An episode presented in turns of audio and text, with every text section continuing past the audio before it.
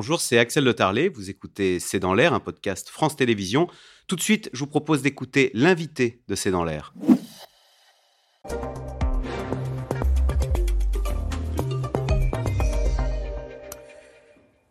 Jean-Marc Daniel, bonsoir. Vous êtes économiste, professeur émérite à l'ESCP Business School. Votre dernier livre, Vivement le libéralisme, c'est aux éditions Talendier. Alors Jean-Marc Daniel, jamais on a autant parlé de réindustrialiser le pays et de souveraineté économique, sauf qu'on vient d'avoir les chiffres du commerce extérieur de la France pour l'année 2022, qui montrent un déficit hallucinant, qu'on a, quasiment doublé, de 164 milliards d'euros. Ça veut dire quoi? Ça, ça veut dire qu'on n'a jamais été autant dépendant de l'extérieur pour euh, se chauffer, euh, se vêtir ou se nourrir? Ah oui, on n'a jamais été autant dépendant de l'extérieur. Et euh, il faut bien voir qu'effectivement, quand on parle de réindustrialisation, quand on parle de retour euh, à une production nationale, on pense beaucoup exportation. Or, ce qui creuse le déficit extérieur, c'est incontestablement les importations. Alors, il y a ça, on consomme des choses qu'on fait venir d'ailleurs. D'ailleurs, alors, à ça, il y a deux raisons.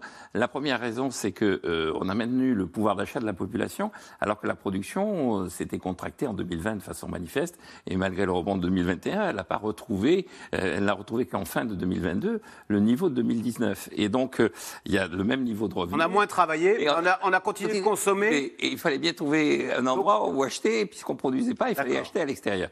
Et puis, il y a incontestablement l'augmentation de la facture énergétique. On n'a toujours pas de pétrole. Vous savez, dans les années 70, on disait on n'a pas de pétrole, mais on a des idées. Je ne sais pas si on a des idées, mais en tout cas, on n'a toujours pas de pétrole.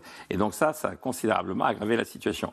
Il faut voir quand même qu'on est dans une situation qui est de la même nature qu'en 1982-1983, où euh, le déficit extérieur avait imposé euh, le virage de la rigueur et euh, une politique qui était une politique de contraction des revenus de la population. Sauf que Jean-Marc Daniel, les Italiens n'ont pas de pétrole, les Allemands n'ont pas de pétrole, et ils ont un commerce extérieur excédentaire. Mais ce qu'ils ont, les Italiens et les Allemands, et je parle des Italiens également, c'est qu'ils ont gardé leur industrie. On va regarder les chiffres sur l'industrie, la part de l'industrie dans le PIB de la France. Eh bien, en 2000, ça représentait 18% du PIB, et en 2021, c'est 9% du PIB. En fait, nous avons méthodiquement fermé nos usines, et on s'étonne euh, bah, de ne plus avoir de production nationale. C'est ça le, le vice originel Alors en fait, il faut regarder finement ces chiffres. On s'aperçoit que la production industrielle en tant que telle n'a pas baissé, la quantité physique n'a pas baissé, mais le prix de ce qu'on produit a plutôt tendance à baisser. On emploie de moins en moins de monde parce que c'est de plus en plus automatisé, et comme c'est de plus en plus automatisé, les entreprises peuvent baisser leur prix.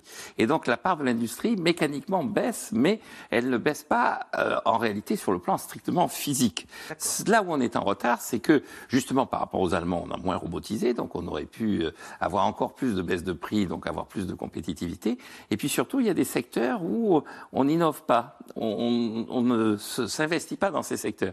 Vous avez un exemple. On fait du moyen de gamme, quoi. On fait du moyen de gamme. Et donc, il y a un exemple assez célèbre, c'est que le gouverneur de Californie rappelle qu'il a été élu la même année que euh, Emmanuel Macron, et donc lors de la campagne électorale de 2022, pour le renouvellement de son mandat, il disait quand j'ai été élu, M. Macron avait un PIB la France de M. Macron avait le même PIB que la Californie. Là, j'arrive avec un PIB de la Californie qui est 15% supérieur à celui de la France.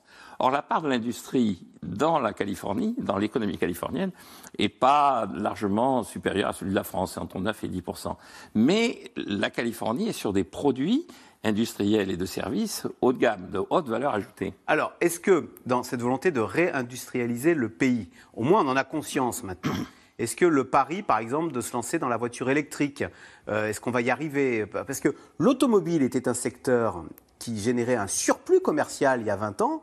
Aujourd'hui, euh, ça génère un déficit commercial. On est importateur. La France, qui est un grand pays automobile, est maintenant importatrice de voitures. Alors, est-ce qu'avec l'électrique, on va pouvoir rétablir euh, notre euh, atout euh, français Alors l'automobile, c'est intéressant parce qu'effectivement, il y a un enjeu d'innovation qui est très clair. Et puis ensuite, il y a un enjeu de la capacité de nos entreprises, de nos industries, de nos entreprises automobiles à se, se développer à l'extérieur. Vous prenez Total, par exemple. Total annonce énormément de bénéfices, mais ces bénéfices sont réalisés à l'étranger. Ensuite, il rentre en France parce que Total rapatrie à ses actionnaires qui sont français les bénéfices qui sont issus de ces investissements à l'étranger. Vous prenez Stellantis, qui a annoncé donc euh, des, des profits de 16 milliards. Des profits très élevés. Et donc tout le monde dit c'est Peugeot, c'est la famille Citroën. Peugeot. C'est Peugeot, c'est Citroën, c'est le retour au bon vieille valeur. Mais euh, Stellantis, c'est aussi Fiat, c'est aussi Chrysler.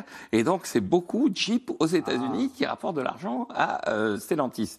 Donc il y a aussi un enjeu qui est de la capacité de nos entreprises à aller chercher à l'extérieur de l'innovation, de la main-d'œuvre qualifiée, dont nous bénéficions de façon indirecte. Le Japon, par exemple, a une production industrielle qui stagne, mais continue à avoir de forts revenus parce que tout un tas de gens à l'étranger travaillent pour des Japonais. Alors, on a parlé de tout ce qui ne marche pas dans le commerce extérieur depuis le début de cette émission. On va parler, il y a trois secteurs qui continuent très bien se porter. Et d'ailleurs, pourquoi? Alors, on va continuer. Le numéro un, et ça, c'est vous ne pouvez pas nous l'enlever.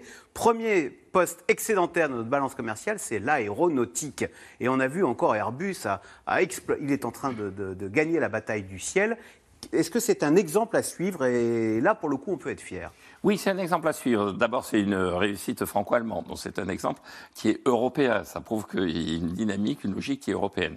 Ensuite, c'est une entreprise qui a toujours joué sur la qualité et qui a toujours vécu la concurrence comme étant un moyen de s'améliorer elle-même. Son cette espèce de duopole, de rivalité avec ah. Boeing a été pour elle un stimulant. Un aiguillon. Un aiguillon qu'il a. Et donc, effectivement, là, encore euh, récemment, il y a une commande d'Air India qui est spectaculaire, qui va permettre effectivement à Airbus de se développer. Donc c'est un exemple à la fois d'innovation, de jeu de la concurrence qui oblige à être tout le temps à l'avant-garde, et puis effectivement d'une coopération assez efficace entre la France et l'Allemagne. Alors, autre secteur où on est euh, très en pointe, alors ils ont appelé ça les douanes boissons, mais on sait très bien que c'est vin et spiritueux, 16 milliards d'excédents. Et là encore, en volume, on sait qu'on n'est pas du tout de grands exportateurs, c'est parce qu'on a joué la, la, carte du haut de gamme. Au fond, on s'aperçoit qu'on réussit quand on ne joue pas le moyen de gamme, ce que vous disiez tout à l'heure, mais quand on vend euh, du champagne ou des grands vins, ou du grand cognac. C'est là où on réussit. Exactement, oui. Les, gens qui réussissent, c'est les gens qui sont euh, particulièrement bien positionnés à l'export. Cognac, 80% de la production de cognac désormais est exportée. Et c'est un secteur qui montre bien euh, tous les enjeux qu'il y a dans l'économie. C'est-à-dire que simultanément à ce succès qui est incontestable, on commence à arracher des vignes en Gironde. Et le ministre de l'Agriculture a annoncé 160 millions d'euros pour distiller des vins qu'on n'arrive pas à vendre. Pourquoi? Parce qu'il y a une partie de la production, effectivement, qui ne correspond plus au goût des consommateurs. Pour réussir, il ne faut pas seulement construire des usines, euh, planter des arbres, planter de la vigne, il faut aussi répondre au, goût du consommateur. Et donc un des enjeux, c'est d'être en permanence en capacité d'écouter ce que veut le consommateur et ce que le marché réclame. Alors là, vous faites allusion, effectivement, il y a un clignotant qui vire à l'orange dans cette filière euh, euh, vin et spiritueux qui dégage d'énormes excédents. C'est qu'à la maison, en France, on est souvent, les cordonniers sont souvent les plus mal chaussés, bah à la maison, en France, on s'aperçoit que les nouvelles générations se détournent du vin au profit de la bière. D'ailleurs, est-ce que la, la filière, alors et vous qui êtes de Bordeaux, est-ce que la filière euh, viticole ne doit pas s'interroger?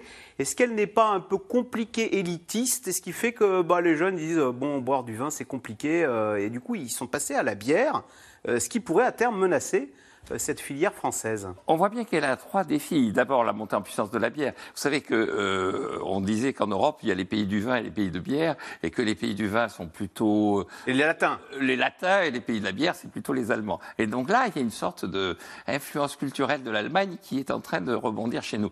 Mais je crois aussi le deuxième élément, indépendamment des habitudes de consommation, c'est l'arbitrage entre vin blanc et, vin rouge. La, la Californie est en train de prendre des parts de marché au niveau mondial parce qu'elle produit des vins blancs qui sont des vins blancs qui sont ah. consommés en apéritif, qui sont consommés au verre. Et donc, euh, nous, on produit beaucoup de vins rouges. Donc, euh, c'est une capacité aussi de notre vignoble de s'adapter. Et puis, on boit moins, et donc c'est plutôt à l'apéro un verre. Et ça, c'est plutôt typique le vin blanc. Le vin blanc, donc le vin rouge. S'adapter. Et puis, le, dernier élément, c'est qu'effectivement, on a des, des capacités, une fois qu'on est bien implanté et qu'on a une image de marque exceptionnelle, on a des capacités à augmenter ses prix. Et donc là, il ne faut pas hésiter. Alors, petit euh, signe euh, éclairci, là, il y a eu de, donc, de très mauvais chiffres du commerce extérieur. On a compté le nombre d'entreprises qui exportaient. C'est donc ces fameuses ETI en mmh. taille intermédiaire, on n'est pas très fort. Hein. Eh bien, ça augmente 130 000 en 2021, on est passé à 144 000 en 2022. Ça veut dire quoi? Ça veut dire que peut-être la politique là, en faveur des entreprises de compétitivité qui a été mise en place par euh, François Hollande hein, en 2013, Absolument. Euh, bah, au bout de 10 ans, ça commence à payer. On commence à avoir des entreprises qui ont un peu plus de muscles pour exporter.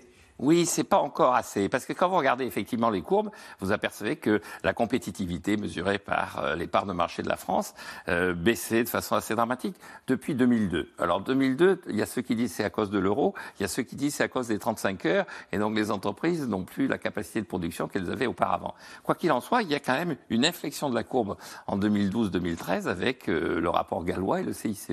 Mais cette inflexion, elle n'est pas assez nette, elle n'est pas assez marquée pour améliorer vraiment la situation.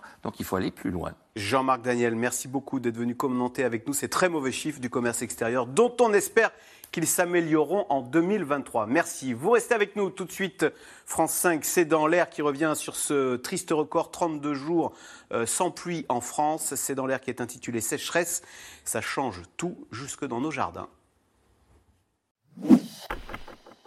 Merci d'avoir écouté C'est dans l'air. Comme vous le savez, vous pouvez désormais écouter l'intégrale, mais aussi l'invité ou vos questions à nos experts. Tous ces podcasts sont disponibles gratuitement sur toutes les plateformes de streaming audio. Et pour le replay vidéo, c'est sur France.tv, bien évidemment. À bientôt.